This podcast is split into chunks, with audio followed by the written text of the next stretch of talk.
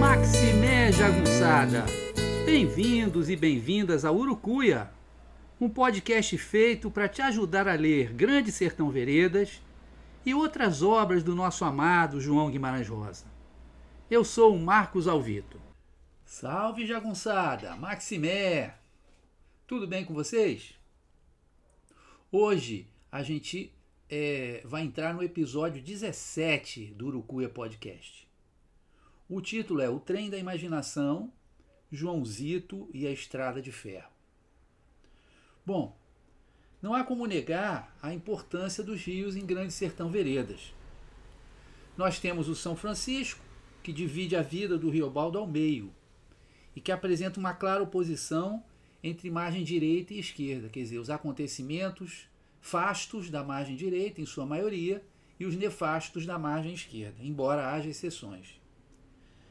Há Urucuia, uma espécie de rio totêmico para o Riobaldo. O pequeno de Janeiro, onde Riobaldo e o menino de Adorim se encontram pela primeira vez e fazem também, começam a sua travessia. E muitos outros, feito para Catu, de onde Zé Bebelo vem com seus cinco urucuianos e uma balsa de talos de Buriti. Ele vem depois do exílio em Goiás. Curiosamente, entretanto, Cordesburgo, terra natal de João Guimarães Rosa, não está à beira de um rio e nem mesmo perto de um. Na verdade, quem desempenhava o papel de rio em Cordesburgo era a estrada de ferro da Central do Brasil, que estabeleceu uma estação ali em 1904, quatro anos antes do nascimento do futuro escritor. Nesse mesmo ano veio a ser inaugurada a estação de Curralim, hoje Corinto, fato que é anunciado no livro em uma conversa entre dois comerciantes do local como um fator de grande desenvolvimento. Né? Esses comerciantes são o seu Assis Vababa, né, um sírio-libanês, que o Riobaldo chama de turco, e o Vups, um comerciante alemão de insumos agrícolas. O seu Assis Vababa tinha uma grande loja em Curralinho, a loja do Barateiro de São José, e o Vups andava por todo o sertão oferecendo os instrumentos agrícolas e máquinas. Então a conversa deles é assim descrita por Riobaldo, conversa acerca da estrada de ferro. Seu Assis Vababa, oxente se prazia aquela noite com o que Vups noticiava, que em breves tempos os trilhos do trem de ferro se armavam de chegar até lá. O curralinho, então, se destinava a ser lugar comercial de todo valor. Seu Assis Vababa se engordava concordando. Trouxe canjirão de vinho. Então ele traz um canjirão de vinho para comemorar a notícia que o VUP está trazendo, que a estrada de ferro ia chegar ali, né? Obviamente, trazendo muito progresso, trazendo muito desenvolvimento. O próprio Riobaldo, que acabara de fugir da casa do pai, que não o assumiu como pai, imaginava se beneficiar da chegada da ferrovia, que traria o progresso moderno. Ele diz assim: Me lembro, eu entrei no que imaginei, na ilusãozinha de que para mim também estava tudo assim resolvido, o progresso moderno, e que eu me representava ali rico, estabelecido. Mesmo vi como seria bom se fosse verdade. Mais tarde, em sua vida, fazendeiro importante e poderoso, Riobaldo ainda parece ter uma afeição especial pelo trem de ferro, que, segundo ele, o ajudava a pensar, embalado pelo movimento da máquina. Ele diz: Por tudo rescoado, fico pensando, gosto. Melhor para a ideia se abrir é viajando em trem de ferro. Pudesse, vivia para cima e para baixo dentro dele. O trem era tão marcante, tão central, que é possível caracterizar um dos jagunços como alguém que nunca tinha visto um e vivia perguntando como era. Abro aspas. o quimpidão no pôr miúdo de honesto que nunca tinha enxergado o trem de ferro, volta e outra a perguntar como seria.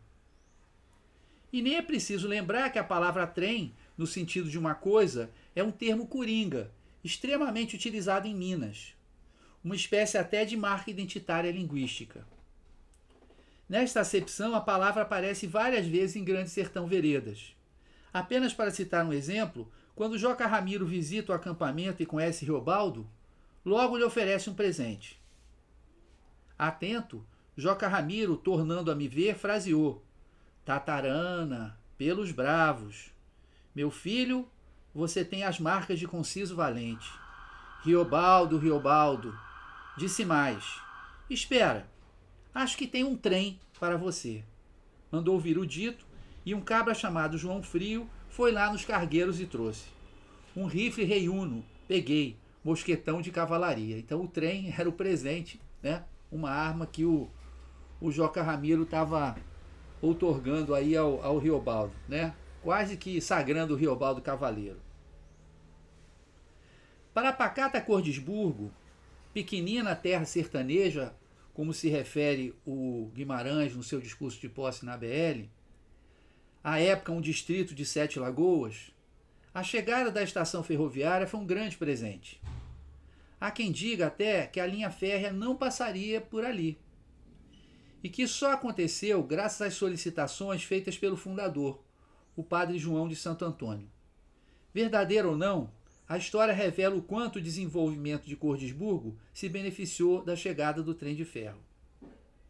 Ninguém mais agraciado do que a família de João Guimarães Rosa. Em 1908, quando nasce Joãozito, o primogênito, seu Flor Duardo e Dona Chiquitinha já moravam em um belo sobrado de esquina, bem em frente à estação ferroviária de Cordesburgo, inaugurada quatro anos antes. Pelo leito da estrada de ferro, feito leito de um rio, chegava de tudo um pouco. Chegavam visitantes e familiares, como o próprio Rosa mais tarde, quando estudava em Belo Horizonte.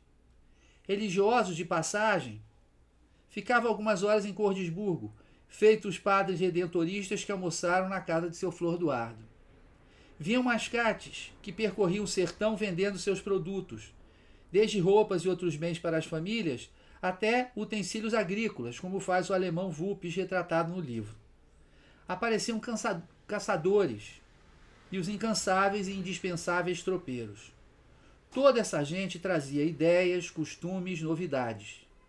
E também livros, revistas, jornais, material que interessava demais ao pequeno Joãozito.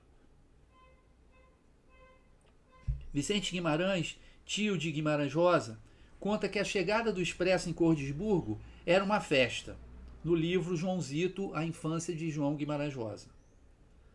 Mas a maior e mais decisiva influência que teve a chegada da estrada de ferro a Cordesburgo foi outra. O pequeno arraial se tornou um ponto de exportação de gado para Belo Horizonte, Rio de Janeiro e São Paulo. Boiadas inteiras eram embarcadas nos vagões da estrada de ferro da Central do Brasil. Funcionava assim. À época da seca, os fazendeiros da região iam comprar gado magro no interior do sertão.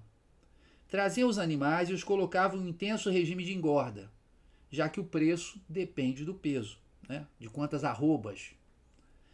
Depois os vendiam com lucro para serem abatidos nas grandes cidades já mencionadas. Era um bom negócio. Isso ficou registrado no primeiro conto de Sagarana, O Burrinho Pedrez. Neste, o Major Saulo está contente com a engorda do gado magro que havia comprado na época da estiagem. Depois de menos três meses, dois meses no capim meloso, 20 meses 20 dias no capim Jaraguá. Então tinha capim especial, né? Eles preparavam a pastagem para engordar os bois que chegavam do interior do sertão, né? O mais rápido possível para depois poder vendê-los, né? Estavam prontos para embarcar, mais de 400 reses, lotando dois trens de bois. O menino Joãozito ficava fascinado com a chegada das boiadas na cidade e com a habilidade com que os animais eram embarcados nos vagões. Tinha até um menino chamado Zezé, que tinha uns 14 anos, que era o ídolo do Joãozito, né? Que esse Zezé corria todo vestido, todo paramentado como vaqueiro, mostrava uma habilidade tremenda para colocar é, a boiada dentro dos vagões.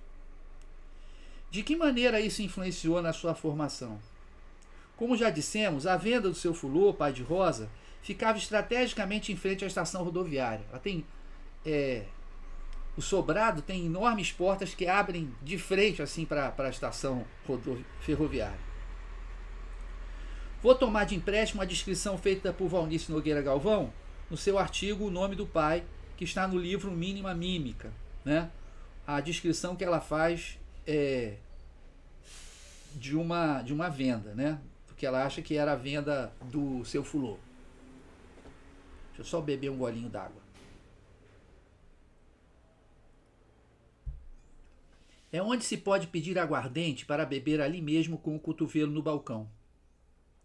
Mas também ficam à vista bonecas de pano, velas, lampiões e lamparinas, farinha, rapadura, quirera, que é uma espécie de milho quebrado pelos pássaros, e fubá, goiabada de tabuleiros servida em talhadas, cachos de banana pendurados do teto, alternando com mantas de tocinho, arreios, corda, enxadas e foices, facões e tachos, fogareiros a querosene e seu combustível, pios de caça, palha de milho para enrolar cigarro, manteiga em lata, botinas ringideiras, groselha e cerveja, balas e paçoquinhas, bonhões de vidro com bolinhas de gude, pólvora e cartuchos, sabão de pedra, queijo fresco e curado da região, rolos de fumo, arroz e feijão em sacos de estopa que param de pé com as bordas enroladas.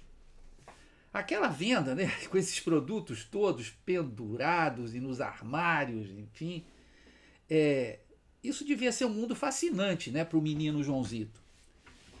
Além de tudo, porque do outro lado do balcão, né, ele escutava os causos, que eram contados não somente por gente da cidade, mas também por aqueles homens cobertos de poeira do sertão, e acostumados a contar histórias pelos caminhos. Ainda mais sob efeito de cachaça e alegres pelo término de tão pesada tarefa. Então, as primeiras histórias de Jagunço, com certeza ele ouviu ali, né? Essas histórias de amor, morte, é, lealdade, guerra, tudo isso o Joãozito ouviu, né? Desses homens. Pode ser que Cordesburgo não fosse o sertão, mas o sertão não parava de vir a Cordesburgo e alimentar a imaginação de Joãozito, como ele mesmo disse certa vez, como o próprio Rosa disse. Eu trazia sempre os ouvidos atentos, escutava tudo o que podia e comecei a transformar em lenda o ambiente que me rodeava. Quem cresce em um mundo que é literatura pura, bela, verdadeira, real, deve algum dia começar a escrever. Nós, os homens do sertão, somos fabulistas por natureza. Está no nosso sangue narrar histórias. Desde pequenos, estamos escutando as narrativas multicoloridas dos velhos, os contos e lendas. E também nos criamos em um mundo que às vezes pode se assemelhar a uma lenda cruel. O sertão é de uma suma autenticidade, total. Levo o sertão dentro de mim. Pudera, né? Desde pequeno. Sendo assim, em um encadeamento de fatos bastante curioso, foi a modernidade da estrada de ferro que permitiu que o menino Joãozito tivesse um contato mais profundo com o sertão, com esse sertão autêntico, com esse sertão total que ele passou a levar para sempre para dentro dele. Esse foi o episódio 17 do Urucuia Podcast, o trem da imaginação, Joãozito a Estrada de Ferro. Agora vocês vão ficar com a linda música da nossa trilha sonora, o Acordais, do meu amigo Delfim, também chamado de Alex Rocha, e da Joyce Carvalhais, e que está disponível, né, o CD com esse nome, está disponível no Spotify gratuitamente. O Acordar, se vocês quiserem, é uma é, é uma ótima audição. Eu recomendo um, um CD muito bonito, músicas muito interessantes, né? Então fiquem vocês com o Acordar do Alex Rocha. Tchau, gente. Um beijo, até a próxima.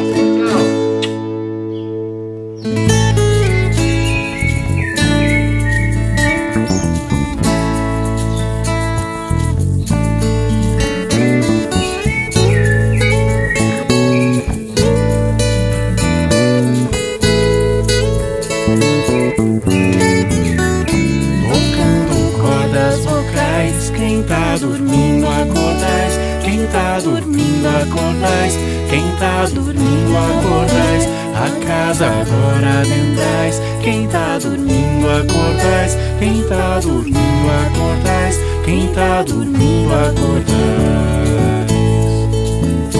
Peço licença ao Senhor, trago cantigas de paz, viola fina ensaiando o pôr do sol nos quintais, passarinho em se achegando, som entre os laranjais, quanto mais vozes cantando, mais alegria.